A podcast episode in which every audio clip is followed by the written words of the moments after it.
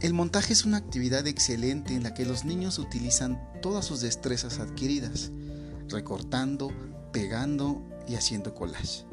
Se les debe dejar que recorten lo que les llame la atención y elijan el sitio en el que quieren pegar sus recortes y fotografías.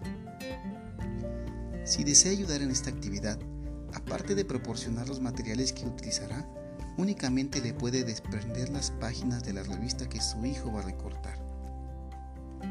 Los trabajos de montaje son especialmente buenos para que su pequeño tome aún mayor conciencia de sus estados de ánimo y de sus emociones. Y este es uno de los objetivos esenciales de la expresión artística.